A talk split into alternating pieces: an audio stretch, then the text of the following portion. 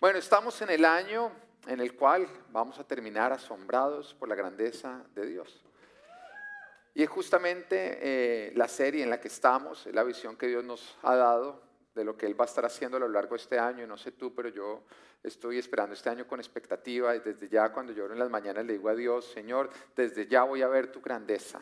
Y con cosas que todavía no se han definido y que de pronto todavía me causan preocupación, yo digo, Señor, desde ya quedaré asombrado con tu grandeza. Y reclamo esa palabra en todo momento, porque todos nosotros todavía estamos esperando algo que no ha ocurrido, ¿o no es así? ¿Mm? Y todos nosotros tememos que aquello que estamos esperando no se dé. ¿Te pasa a ti o no te pasa? Amén. La uno nervios, ¿quién por ejemplo ve ya venir una bendición, la ve en la puerta del horno ya para llegar y uno teme que se vaya a quemar ahí? ¿Te pasa o solamente me pasa a mí? Pero entonces en ese momento yo no dejo que el diablo me hable. Yo empiezo a hablar. Y yo empiezo a repetirme a mí mismo la palabra de Dios.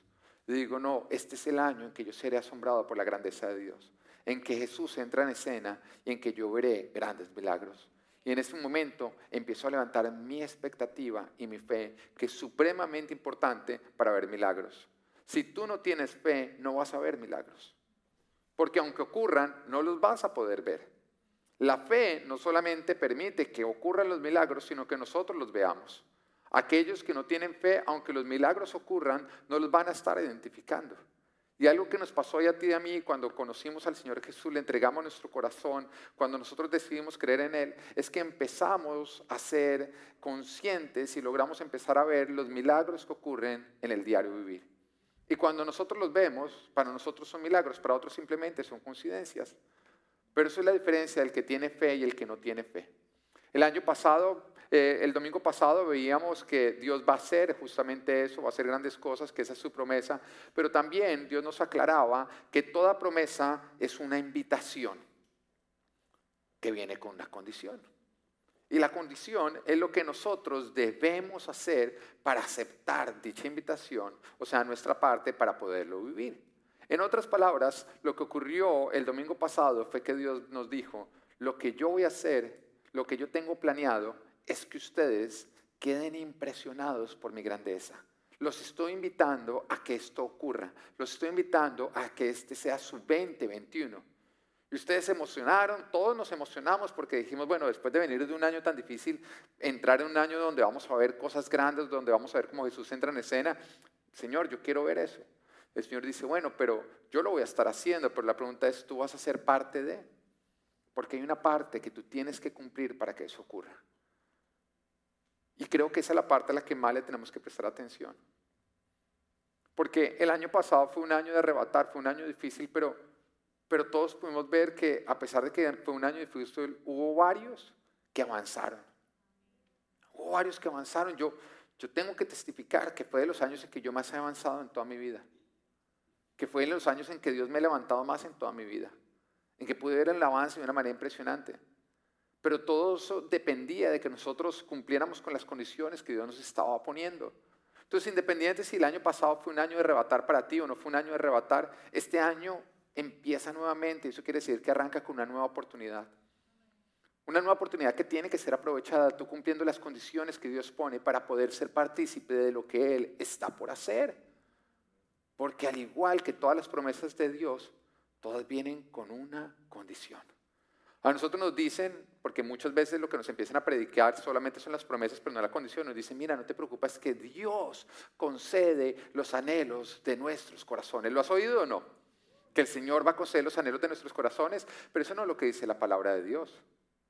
La palabra de Dios nos dice en Salmos 37.4, deleítate en el Señor y Él te concederá los deseos de tu corazón. O sea, los deseos del corazón, no, no el Señor no se los concede a todo el mundo. ¿Se los concede a quiénes? A los que nos deleitamos en Él. Si tú no te deleitas en el Señor, no esperes que Él te conceda los anhelos de tu corazón. Eso no es una promesa para todo el mundo, es una invitación para todos, pero solamente se da en cumplimiento con aquellos que cumplen la condición. ¿Alguna vez te ha pasado que tú estás pasando por situaciones difíciles y te dicen, no te preocupes, lo mejor está por venir? ¿Mm? Lo mejor está por venir. Suena bonito, ¿no? Pero la palabra de Dios nos dice que lo mejor está por venir. Veamos lo que nos dice. Voy a sacar uno de los tantos versículos que nos dice, Romanos 8, 28.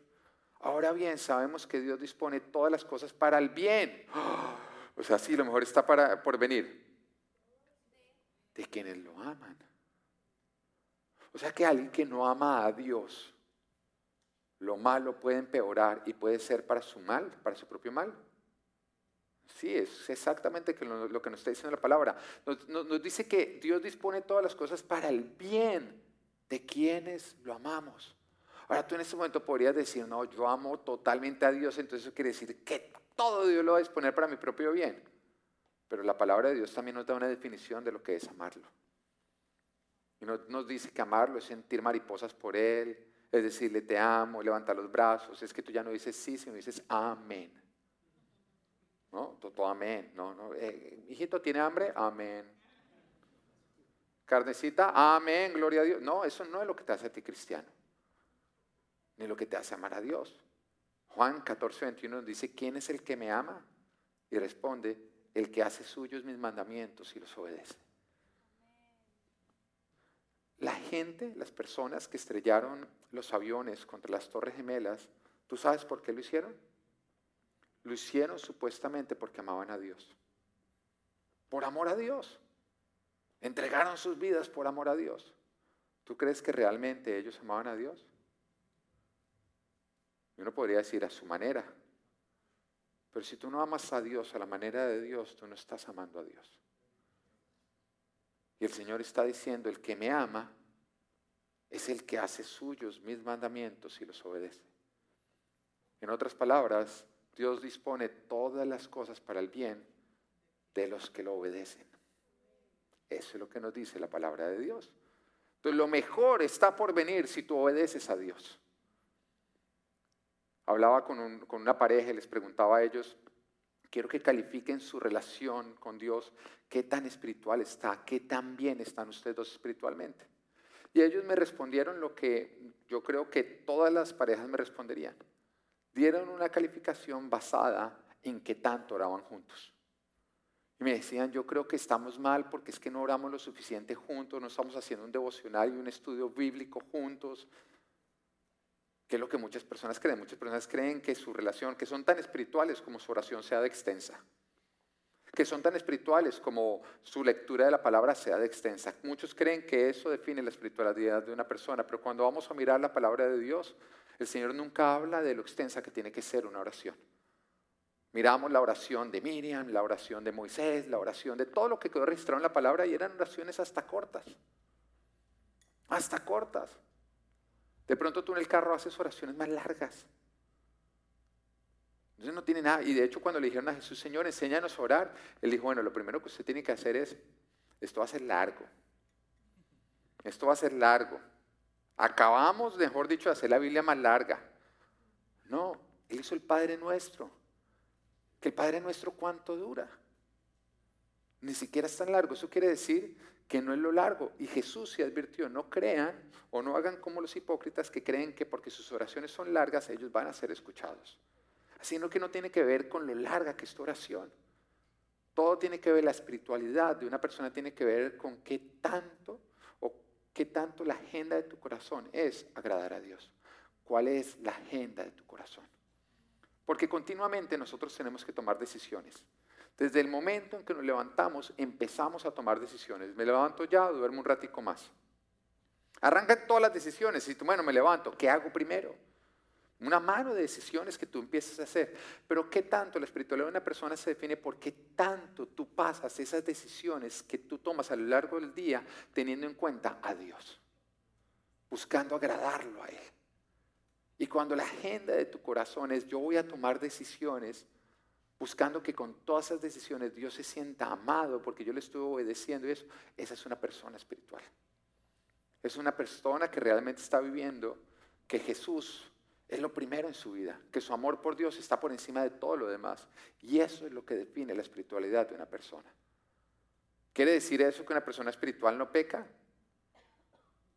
Todos somos seres humanos. ¿Hay alguien acá que no peque? ¿Mm? Es como el hombre que empieza a orar y dice, mira Señor, tú sabes que en todo el día no he pecado, no he tenido un mal pensamiento, no he dicho nada de lo que tenga que arrepentirme pero estoy por levantarme de la cama y necesito tu ayuda. Yo sé que hay algunos que les toma más tiempo entender el chiste, ¿no? Pero la espiritualidad no tiene que ver con que tú no peques ocasionalmente, tiene que ver con que la agenda de tu corazón sea no pecar, a pesar de que vas a pecar, porque Jesús lo dijo. Es inevitable, tendrán tropiezos, pero no los ocasionen. Una cosa es tropezar a pesar de querer ir recto, otra cosa es tener una agenda de tropezar que hace tropezar a los demás. Y eso es justamente lo que define el amor nuestro a Dios, qué tan espirituales nosotros estamos. Los milagros de Dios están conectados con lo que hacemos y con lo que obedecemos, no con lo que dices, sientes o con las intenciones de tu corazón. Así que si quieres ver milagros este año, porque queremos ver milagros este año, ¿qué debemos hacer? Obedecer, ¿no es cierto? Siempre tiene que ver con obedecer. Pero ¿qué espera Dios que obedezcamos este año? Pues, lógicamente toda su palabra, pero el Señor quiere que nosotros nos enfoquemos mucho, y óyelo bien, en que seamos su cuerpo, en que vayamos a donde Él nos está enviando, en que nos dejemos usar. Santi y Gaby, creo que esta palabra en el día de hoy es muy profética para ustedes, pero es igual de profética para ustedes. Amén. Pareció una contradicción, pero no lo es. Bueno, Lucas capítulo 9, versículo 1 nos dice, Habiendo reunido a los doce, Jesús les dio poder y autoridad para expulsar a todos los demonios y para sanar enfermedades. Entonces los envió a predicar el reino de Dios y a sanar a los enfermos. Yo quiero que entiendas que Jesús viene después de que ha enviado primero a Juan el Bautista, justamente para preparar el terreno, para que haya arrepentimiento, para que las personas estén esperando a Jesús, porque aquel, si las personas no estaban esperando a Jesús, si no tenían un corazón que estaba esperando al Mesías, ellos no hubieran reconocido a Jesús. Porque no hubiera habido expectativa, porque no hubiera habido fe. Y sin fe, aunque los milagros ocurran, tú no los vas a ver. ¿Entiendes la importancia de la fe? Entonces vino primero Juan el Bautista y en ese momento viene con el espíritu de Elías y empieza a predicar para levantar la fe de ellos, para que haya expectativa, para que haya un arrepentimiento, para que ellos se vuelvan de sus malos caminos y empiecen más bien a esperar con expectativa la promesa y el cumplimiento de lo que Dios había dicho en su palabra, la llegada del Mesías. Si Juan el Bautista no hubiera venido, ¿sabes qué hubiera pasado? Que todos ellos hubieran dicho, no, eso va a esperar y no hubiera habido expectativa de fe y a pesar de que Jesús hubiera salido, no lo hubieran reconocido. Así que prepara el camino predicando expectativa, fe, que es justamente lo que ocurrió hace ocho días. Dios está por hacer algo grande. Ten expectativa, ten fe. Dios lo va a hacer pero necesita que haya expectativa en nosotros, necesita que nosotros creamos que en el 2021 Dios va a estar haciendo algo grande, que Él nos va a estar liberando, que Él nos va a estar sanando, que Él va a estar reunificando la familia, que Él va a estar restaurando lo que está roto. ¿Lo crees o no lo crees? ¿Hay expectativa en ti o no hay expectativa? Amén. Después de que hay expectativa, entra Jesús en escena. Y sale con su ministerio y empieza a hacer milagros que no todos ven. Porque a pesar de que ya estaba resucitando a los muertos, le estaba devolviendo la vista a los ciegos, estaba levantando a los paralíticos, habían todavía algunos que decían, haz un milagro y vamos a creer. Absurdo, ¿no? Porque le estaban pidiendo lo que él más hacía. Llega un matrimonio, a una boda, se acaba el vino y en ese momento empieza a hacer milagros. Agua en vino, que muchos podrían decir, eso no es espiritual, debió haber sido al revés, debió estar convertido el vino en agua. Pero Jesús no está para aguar fiestas, está para levantar nuestras vidas. Amén. Y empieza con milagros, pero aquellos que no tienen expectativa no lo empiezan a ver. Entonces el Señor empieza a trabajar con quienes lo están viendo, donde hay fe y donde hay expectativa. Y empieza a hacer grandes milagros, grandes milagros. Y en ese momento lo empiezan a seguir unas multitudes. Pero el Señor quiere hacer algo más grande, porque Él está por hacer algo asombroso, que va a dejar a todos asombrados. Así que necesita ayuda. No realmente porque la necesite, sino porque Él decide necesitarla.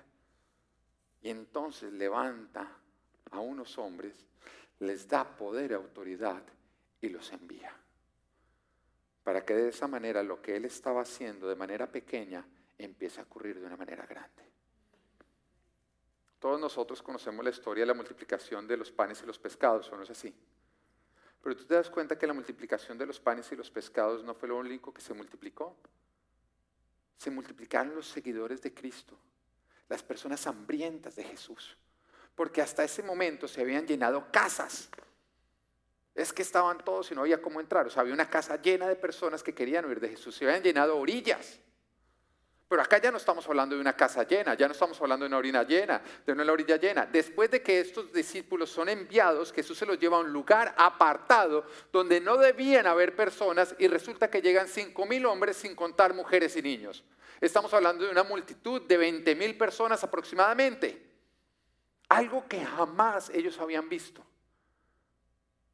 Pero ni siquiera estaba ocurriendo en plena ciudad, estaba ocurriendo en un lugar apartado. O sea, Jesús les dijo, escondámonos de las personas.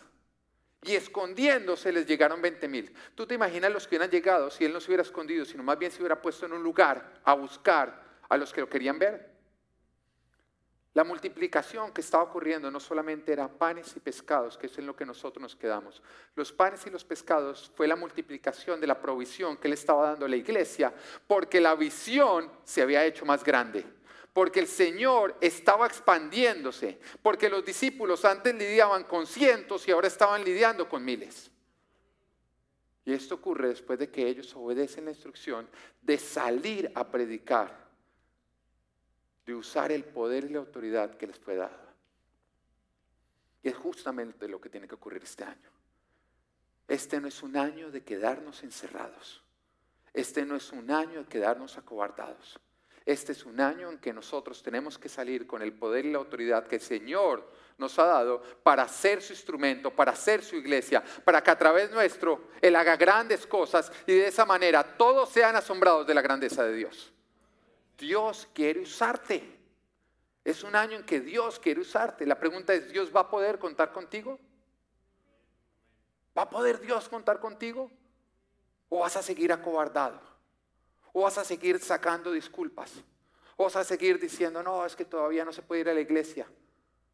¿Ustedes se dan cuenta que los que todavía no quieren ir a la iglesia siguen yendo a un montón de lugares? ¿Mm?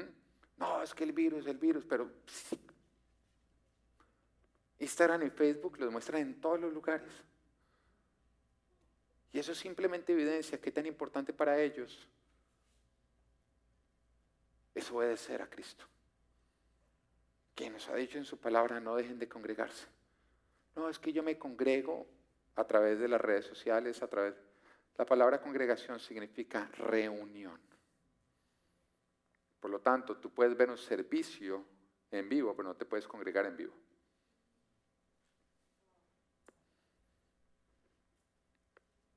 La pregunta es, ¿qué tanto tú te vas a dejar usar por Dios este año? Porque Dios está por hacer algo grande pero todo lo que Dios hace lo hace a través de alguien. Y es ahí donde entramos la iglesia, su cuerpo, su instrumento escogido, tú. Y como equipamiento nos da su poder y autoridad. Pero nos está diciendo también para qué es el poder y la autoridad del Señor. Para expulsar demonios y para sanar enfermos. Porque dice, y les dio poder y autoridad para expulsar demonios y sanar enfermos. No fue para nada diferente, ¿no? Hay muchos que quieren usar el poder y la autoridad que Dios les dio para su propio beneficio. Para cosas que Dios no los está llamando a hacer. Hay muchos que usan ese poder y autoridad totalmente aparte de lo que realmente el cristianismo es, porque el cristianismo sigue a Cristo. Y hay algunos que siguen más bien como un movimiento nueva era que usan el poder y la autoridad para que se haga su propia voluntad, creyendo que lo que tú estás declarando, que Dios ni siquiera ha hablado, va a ocurrir porque tú tienes poder y autoridad. El poder y la autoridad de Dios solamente funciona y debe ser usado para hacer aquello que los está llamando a hacer, no lo que tú te estás inventando. O vas a vivir frustrado. Porque acuérdate que el cristianismo no es ser seguido por Jesús, es seguir a Jesús. Así que cuando tú vas a un lugar donde Cristo no te ha llamado a ir, Tú no estás siguiendo a Cristo. Estás esperando que Él te siga. Cuando tú te pones a declarar cosas que Él no te ha llamado a declarar, tú no estás siguiendo a Cristo, tú estás esperando que Él sea el que te siga y el que te obedezca. El poder y la autoridad es para hacer lo que Él nos llamó a hacer. Y en este caso está diciendo expulsar demonios y sanar enfermos. Para impactar y resolver todo lo que está mal en el campo espiritual como en el campo físico dentro de las vidas de las personas. Porque es autoridad para expulsar demonios y sanar enfermos. ¿Tú te das cuenta que la autoridad es para impactar, expulsar demonios, impactar el mundo espiritual, sanar, impactar el mundo físico? En otras palabras, les doy autoridad para impactar y resolver lo que está mal en ustedes y en otros, en la parte espiritual como en la parte física. ¿Te das cuenta de la autoridad que tú tienes? Cuando Dios te envía a predicarle a una persona, esa persona tiene áreas de su vida que están mal espiritualmente como otras que están mal físicamente. ¿Es verdad o no es verdad? En ti está la autoridad y el poder para resolver eso. ¿No lo crees? No mires lejos, mira tu propia vida.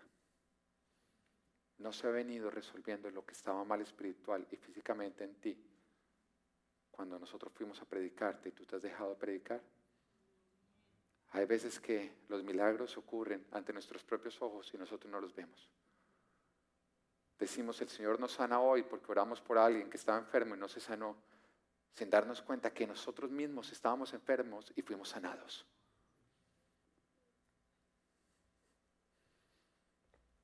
La fe te permite ver lo que Dios está haciendo. La duda trata de taparlo con lo que Él no ha decidido hacer, enfocándote en aquello. Porque Dios no está para hacer nuestra voluntad, nosotros estamos para hacer su voluntad.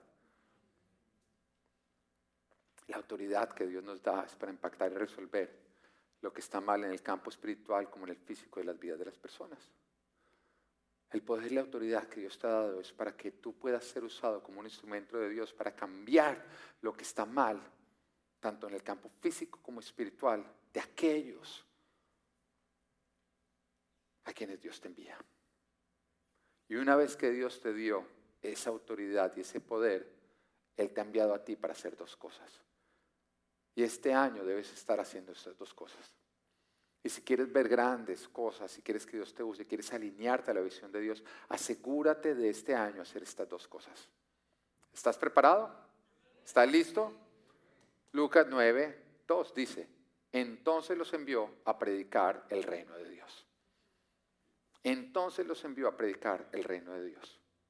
Lo primero que tienes que asegurarte es usar el poder y la autoridad que Cristo te ha dado para este año predicar el reino de Dios.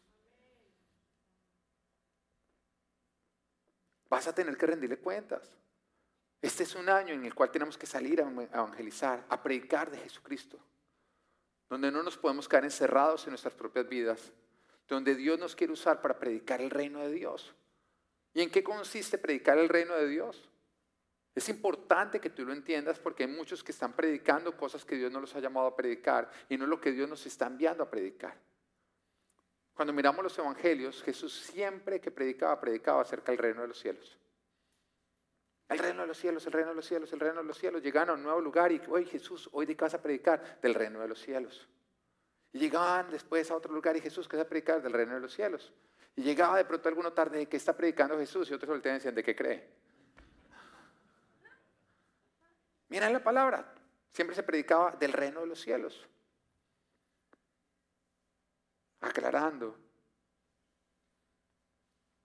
que seguirlo a Él venía como resultado de confesarlo, Rey de nuestras vidas. Y en ese tiempo había, había una gran claridad de lo que significaba confesar a alguien como Señor, porque había reinos, reinos que querían enseñorear a las personas. Y entonces estas personas sabían que cuando ellos confesaban a alguien como rey o como señor, lo que estaban diciendo es mi lealtad está con ese señor, con ese rey, ya fuera el César o cualquier otro rey. Entonces era justamente ellos tenían que jurar lealtad al César. Y eso significaba al confesar lo que ellos estaban haciendo un compromiso de sujetarse y obedecerlo, de que sería por esas leyes que ellos se regirían, de que iban a jurar lealtad que trabajarían para el avance de ese reino. Ah, yo recuerdo cuando yo juré bandera en este país, haciéndome ciudadano, que hicieron, a mí me hicieron hacer exactamente lo mismo. Dijo, nosotros, o sea, tú quieres ser ciudadano, tú tienes que jurar lealtad a esta nación, aún por encima de la nación en la cual tú naciste. Eso quiere decir, cuando juramos bandera, que nosotros nos están diciendo que si Estados Unidos se fuera en guerra contra Colombia, que es por ejemplo mi nación, yo tengo que serle leal a los Estados Unidos. Porque yo estoy renunciando a mi lealtad a otra nación y estoy diciendo que esta va a ser la nación a la cual yo le voy a dar lealtad. Era justamente lo que Jesús estaba diciendo. El reino de los cielos significa renunciar a toda antigua lealtad y empezar a ser leales a Dios confesarlo, tener un compromiso de sujetarse, obedecerlo, de que es por las leyes de Dios que nos regiríamos, que le juraríamos lealtad y que trabajaríamos para el avance del reino de Dios. Así que cuando Dios te manda a predicar, no es predicar Dios te ama, todo va a estar bien, porque eso es predicar mentiras. Cuando tú le dices a una persona, mira, Dios te ama, todo va a estar bien, tú le estás diciendo una mentira. ¿Mm? Porque depende como te lo decía. Dios te ama, todo va a estar bien. Si tú decides entregarle tu corazón al Señor y dejarte guiar por Él. Pero si la persona decide continuar con una rebeldía, haciendo lo contrario a lo que Dios lo está llamando, no todo va a estar bien. Las cosas cada vez van a ir de peor en peor. Entonces es importante que nosotros estemos diciendo, predicando lo que es correcto. Porque muchas personas están en malas situaciones, no porque Dios los haya llevado allá, sino porque no fue a Dios a quien siguieron. Pero si empiezan a seguir a Dios, van a salir de ahí. Hay algunos que jamás han tenido cuenta a Dios en sus vidas y caen en un divorcio, en una quiebra económica y todavía están diciendo, esto es una prueba que Dios me envió. Dios no te ha enviado a ti nada si tú no lo sigues. tú no quieres tener nada que ver con Él, ¿por qué ahora le vas a echar la culpa a Dios? ¿Mm? Eso es como cuando uno predica la salvación que hay muchos acá que todavía creen que van a ir al cielo, pero la verdad es que no van a ir al cielo. ¿Para qué quiere ir al cielo una persona que no quiere hacer la voluntad de Dios acá en la tierra? Si allá en el cielo lo único que toca, la, única opción es hacer su voluntad eternamente. Entonces, una persona que no quiere sujetarse en la tierra, la va a pasar muy aburrido en el cielo. ¿O no? Entonces, ¿cómo así es que Dios va a condenar entonces? No, ¿usted para qué quiere ir allá? Le tienen preparado un lugar hasta calientico y todo. Donde usted puede hacer su voluntad, todo lo que quiera, lo puede hacer allá.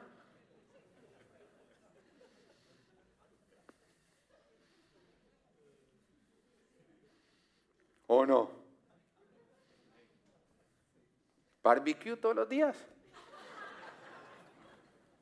El único problema es que usted va a ser el que van a poner con la manzana en la boca.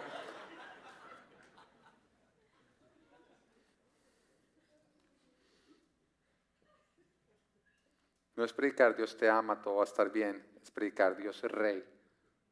Tú debes confesarlo como Señor, sujetándote a Él, obedeciéndolo, rigiéndote por sus leyes, jurándole lealtad, trabajando para su avance.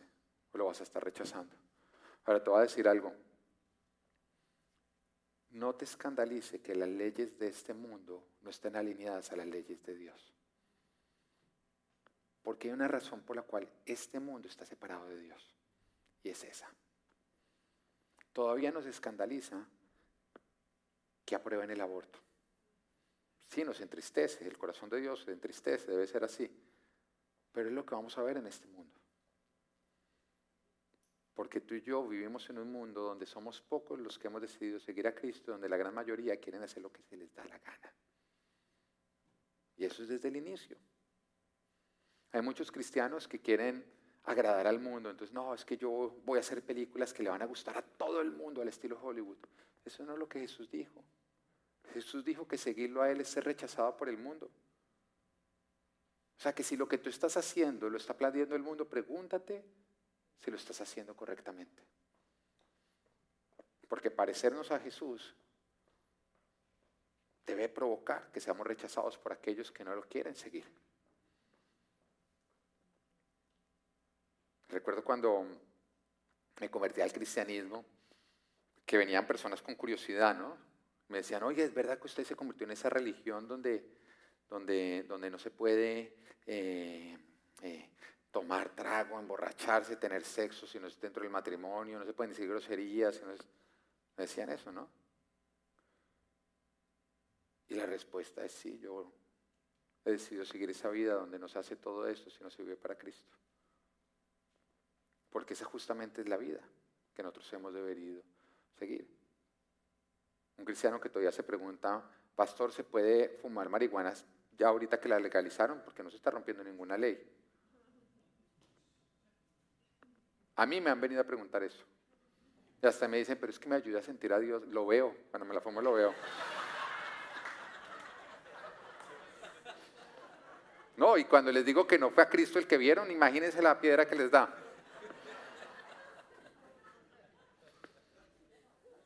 Hay gente descarada, ¿no?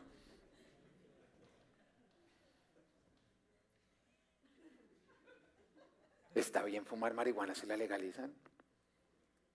¿Está bien abortar si lo legalizan? ¿Está bien el matrimonio homosexual si lo legalizan? Te voy a responder, depende depende de quién es tu rey. Porque si tu rey es este mundo, fúmate los tapetes. Y cásate con un perro, con un gato, lo que tú quieras. Pero si tu rey es Jesús, aunque acá lo legalicen, en el cielo va a seguir siendo ilegal.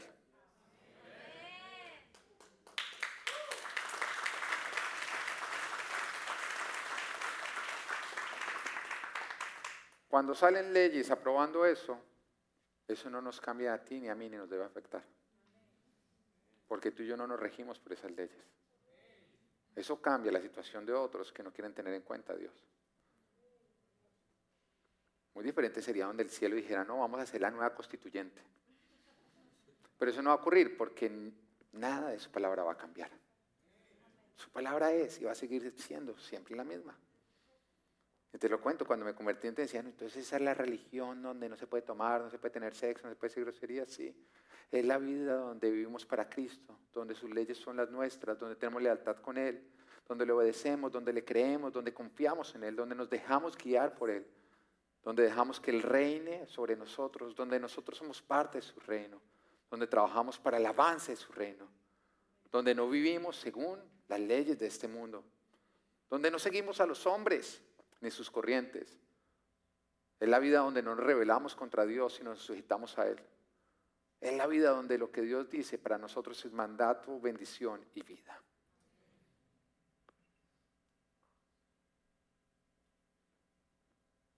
Porque si vivimos para el mundo, poco vamos a tener en cuenta las leyes de Dios. El mundo no se sujeta ni se rege ni le leal a Dios. Y es por eso que ahora más que nunca el Señor nos está llamando a predicar su reino para que la gente logre identificar que no importa lo que acá se está legalizando, allá sigue siendo ilegal. Que no importa lo que acá llaman bueno, allá van a, seguir llamando malo. Ahora te voy a contar cuál es la agenda. Bueno, para que tú no te escandalices. La agenda LGTBI es que todos nosotros veamos como normal el matrimonio homosexual, el cambio de sexo el que el género sea una elección. Esa es la agenda LGTBI. Y entonces, ¿sabes qué han hecho? Se han tomado los medios, se han tomado las redes, se han tomado las películas, se han tomado la televisión, se han tomado todo y lo han empezado a predicar. Y ya hay muchos que lo creen así, porque lo que tú ves y te lo repiten, tú lo terminas creyendo, viendo como normal, viendo como verdad. Y Jesús mismo lo dijo, la fe viene por él oír. El tema es qué fe es la que tú estás desarrollando, que estás oyendo. Pero ahí no termina. La agenda de ellos es que todo el mundo lo vea normal. Entonces, ¿sabes cuál es el nuevo blanco de ellos? Nuestros hijos.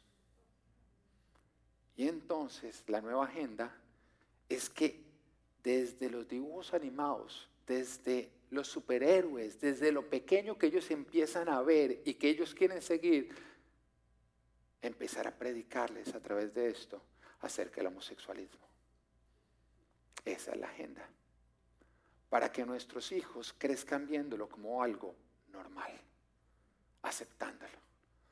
para que cuando ellos todavía ni siquiera entienden cómo funcionan las cosas, empiecen a practicarlo. Para que desde el principio no haya una diferenciación entre lo que es bueno y lo que es malo. Esa es la agenda. Y ya está ocurriendo. Y por eso, ahora más que nunca, tú y yo nos tenemos que levantar a predicar el reino de los cielos. Dejando claro que no importa lo que estén predicando acá abajo, nosotros decidimos sujetarnos, jurarle lealtad y vivir por lo que Él ha decretado allá arriba. Y tienen que empezar a ver una diferenciación. Ahora, la estrategia del mundo son los medios. La estrategia de Cristo es la iglesia.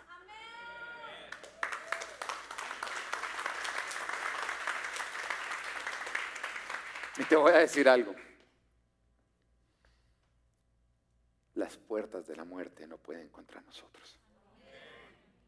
El plan de Dios es más perfecto que el plan del mundo. Nosotros somos su estrategia. Pero llegó el tiempo de despertarnos y empezar a predicarlo. Llegó el tiempo de no quedarnos callados. Llegó el tiempo de predicar el reino de los cielos. No, ¿qué pasa si no me reciben bien? ¿Qué pasa si yo predico y me rechazan? ¿Qué pasa si predico y por eso me despiden, me echan? El Señor lo dice en Lucas 9:5 si no lo reciben bien, al salir de ese pueblo, sacúdanse el polvo de los pies como un testimonio contra sus habitantes. Y el Señor te quita toda carga. Tu misión no es convencer a nadie. Tu misión es predicar. Predicar es anunciar. Lo único que tú tienes que hacer es anunciar. Tú predica y asegúrate que Dios te encuentra haciendo lo que te encargó. Porque de eso va a depender todo lo que tú recibes. Y el Señor hace tantas advertencias de lo que le va a ocurrir a aquel siervo que cuando Él entre no lo encuentra haciendo lo que lo, lo que lo dejó haciendo. Ahora tú puedes tener mil disculpas de por qué no vienes a la iglesia, de por qué no estás predicando, de por qué no lo estás haciendo. Vamos a ver si esas disculpas te van a servir en el momento en que Cristo venga. Vamos a ver si esas disculpas, no Señor, yo no prediqué, pero con eso del coronavirus, no, yo decidí no salir. Pues sí viajé, fui a Disney y todo eso, pero es diferente. A ver si todas las disculpas que tú estás levantando, no, es que yo iba a la iglesia, pero es que me tocó una mano de sancochos los domingos de la tía Magola. A ver si el Señor te dice, no, bien hecho, pues no cumpliste con nada, pero, pero le cumpliste a la tía Magola. Y qué sorpresa te vas a llevar si el Señor no te encuentra obedeciendo lo que Él te ha dicho de una manera tan clara. ¿Qué más el Señor espera que nosotros hagamos? Lucas 9, versículo 2b dice, y a sanar a los enfermos. Predicar el reino de los cielos y sanar a los enfermos. Sí, Dios también te llama a ti a sanar a los enfermos. Pero mira, mira acá, lo curioso es que Jesús no sanaba a todos. Vuelvo y repito, Jesús sanaba a aquellos donde había fe. Y la fe tiene que ver no... La fe no tiene que ver con hacer cosas arriesgadas que Dios no te está llamando a hacer, eso se llama es irresponsabilidad y estupidez. ¿Lo vas entendiendo? Porque cuando tú dices, no, es que yo no tengo con qué pagar este carro, pero en fe me meto, no, eso no es fe, eso es estupidez, que es completamente diferente y opuesto. La fe tiene que ver con obedecer y estar sujeto a lo que Jesús te está llamando a hacer con lo que exige el reino de los cielos, con sus mandatos, sus leyes sus preceptos, con creer a Jesús, confesarlo como Señor y vivir bajo su mandato. Entonces son aquellos que viven bajo el mandato de Cristo los que van a experimentar las sanidades y los milagros de Cristo. Las personas que más resistieron a Jesús lo resistieron porque decidieron no creer que Jesús era el Hijo de Dios, el Mesías.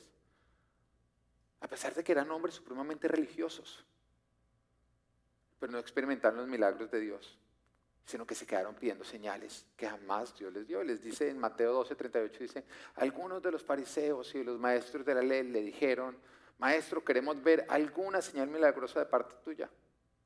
Y Jesús contestó, esta generación malvada y adúltera pide una señal milagrosa, pero no se les dará más señal que la del profeta Jonás.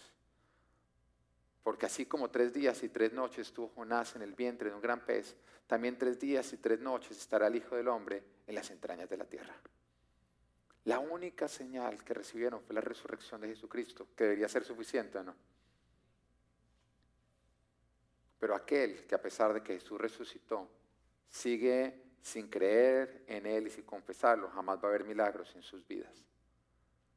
Porque los milagros y las sanidades vienen como resultado de creer en Jesús, o sea, de vivir para Jesús, de negarnos y seguirlo, de sujetarnos a Él, de hacer nuestros sus mandamientos, de serle leal, de que Él sea nuestro Señor.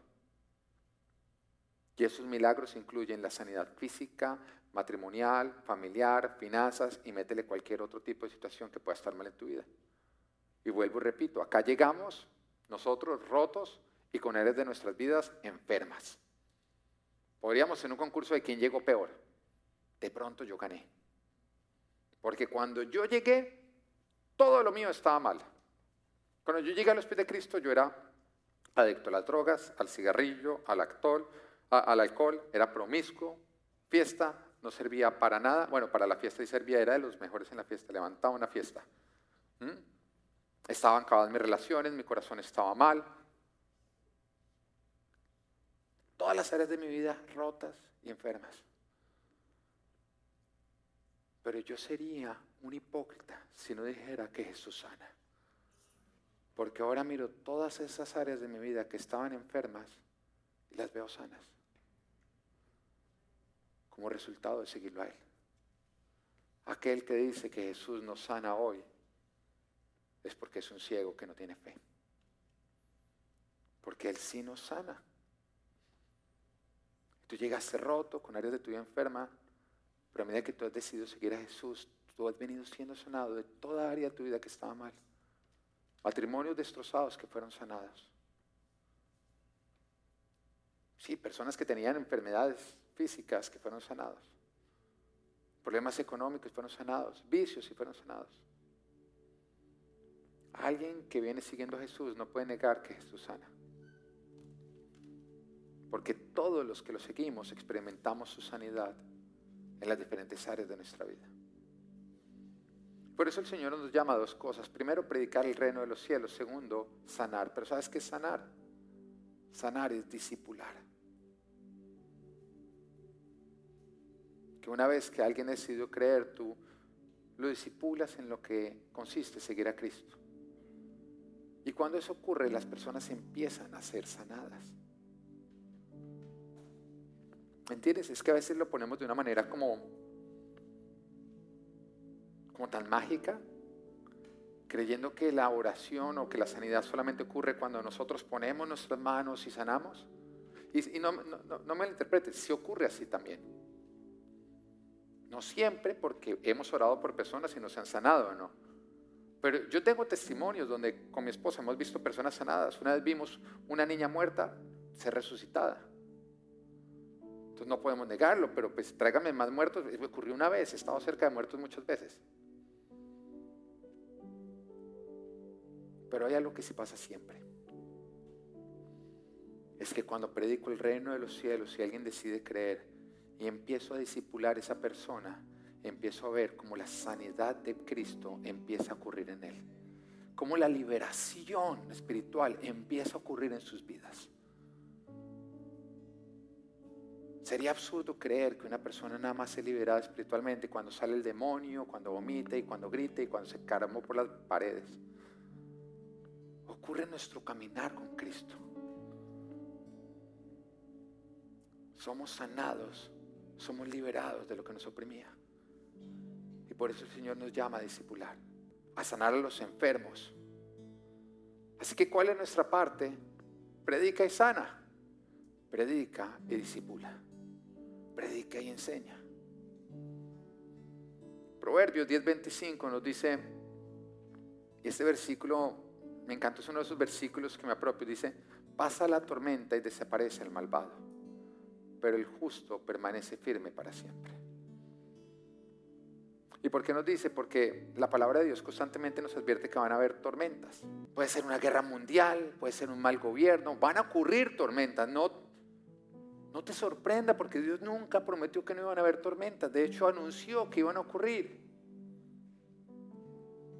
El propósito de la tormenta no es que desaparezca el justo, sino el malvado. Pero el justo permanece firme. Cuando pasa la tormenta, el justo queda. Pero el malvado desaparece. Es como si las tormentas fueran simplemente una forma, una manera de limpiar. Pero ¿quién es el justo? El que acepta el reino de Dios, el que confiesa a Jesucristo, el que decide vivir sujeto a Él, el que no hace nada para traicionarlo. ¿Y sabes qué es traicionar a Cristo? Pecar. Tener una agenda para pecar, eso es traicionar a Cristo. El justo es el que ha aceptado el reino de Dios y vive dentro del reino. Y ese experimenta sanidad de toda área enferma en su vida. Ahora hoy vengo a ti a predicarte el reino de Dios, el reino de los cielos. Hoy no vengo a decirte que Dios te ama, aunque sí te ama. Hoy vengo a invitarte a que tú lo ames a Él, a que lo confieses como tu Señor, a que decidas seguirlo, a que le seas leal, a que no vivas de acuerdo a las leyes de este mundo, sino de decidas sujetarte 100% a Él. Hoy vengo a ti a predicarte, a que no importa quién es presidente, quién ganó el Senado, hay un rey que está por encima de ellos, que no es un rey de este mundo, es el rey de los cielos, el creador del cielo y de la tierra, que quiere ser tu Padre Hoy vengo a decirte a ti que si tú lo confiesas como tu Señor, si decides sujetarte a Él, negarte, vas a nacer de nuevo para vivir para Él. Que si decides confesarlo como Señor, Él te dará la ciudadanía, no de los Estados Unidos, sino de los cielos, para que aunque tú mueras puedas vivir. Hoy vengo a decirte que si tú confiesas al Señor Jesucristo como tu Señor, toda área que está enferma en tu vida será tocada con su poder sanador y serás sanado, serás liberado. Que lo que te oprime tendrá que dejarte porque a un hijo de Dios no lo puede tocar el diablo. El diablo está derrotado. Hoy vengo a decirte a ti que no es cuestión de lo que Dios está dispuesto a hacer por ti sino si tú estás dispuesto a vivir para Él. Y si esta palabra es para ti, y hoy decides entregarle tu vida y tu corazón 100%. Hoy decides confesarlo como tu rey, negarte a ti mismo, darle el primer lugar, obedecerlo en todo, no en algo, en todo lo que Él te dice. Ponte de pie en este momento y únete a este mover. Únete al mover de la iglesia. Únete al mover de los que no vivimos por las leyes de este mundo, sino por las leyes de Dios. Únete a este mover de los que queremos ser sus discípulos y decidimos vivir para predicarlo, para seguirlo, para experimentarlo, para amarlo, no con un amor emocional, sino con un amor verdadero, que es hacer nuestros sus mandamientos, que es obedecerlo y seguirlo. Si tú quieres ser parte de ese mover, tienes que entender que esto no es religión, es la confesión más importante que puedes hacer en toda tu vida, porque es negarte a ti mismo y ahora empezar a vivir para satisfacerlo a Él, para agradarlo a Él, para seguirlo a Él para que su reino se extienda, para que no importe lo que esté ocurriendo en este mundo, su reino siga avanzando y siga trayendo vida, para que los que están perdidos puedan ver la luz, porque tú y yo seremos lámparas que somos encendidas, que somos puestas en lugares altos, para que todos los que anden en tinieblas puedan verlo y puedan convertirse a Él, porque tú y yo somos la estrategia de Él. Si este llamado es para ti y tú decides aceptarlo, Ponte de pie en este momento.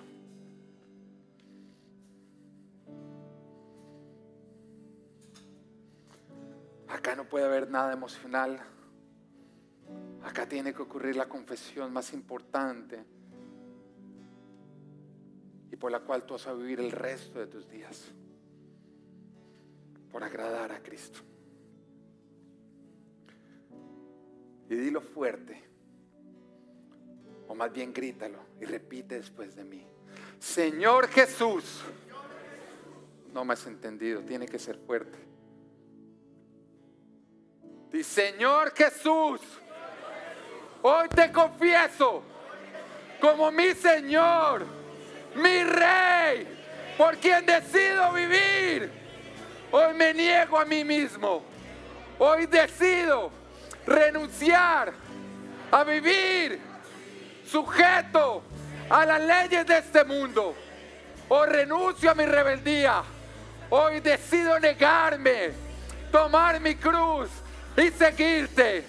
Hoy te confieso a ti, Jesús, que aunque este mundo sea rebelde contra ti, hoy yo decido confesarte y serte leal. Todas mis decisiones serán tomadas para agradarte. Hoy decido recibir tu poder y autoridad para predicar tu reino, para sanar a los enfermos, para expulsar a los demonios, para hacer tu iglesia, para la expansión de tu reino. Y todos decimos, amén.